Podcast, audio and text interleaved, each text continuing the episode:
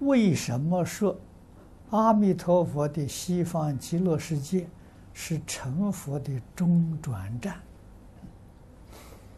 你如果不着相，啊，这个起信论说的，啊，不着言说相，不着名字相，不着因缘相，你这个问题就就没有了。如果你着相呢，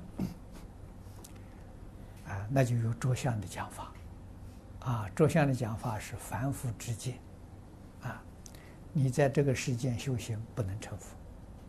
到极乐世界去，极乐世界修学的环境比这边好，啊，老师好，同学好，啊，这个这个这个环境好。